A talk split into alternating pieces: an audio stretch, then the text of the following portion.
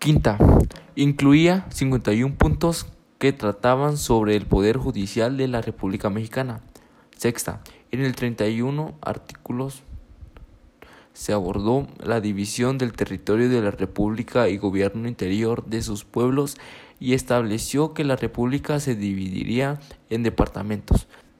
Séptima, con seis artículos y ocho transitorios, estipuló que en seis años no se le podrían hacer modificaciones a la Constitución. 19 gobiernos diferentes se sucedieron a partir de 1834 y hasta 1846.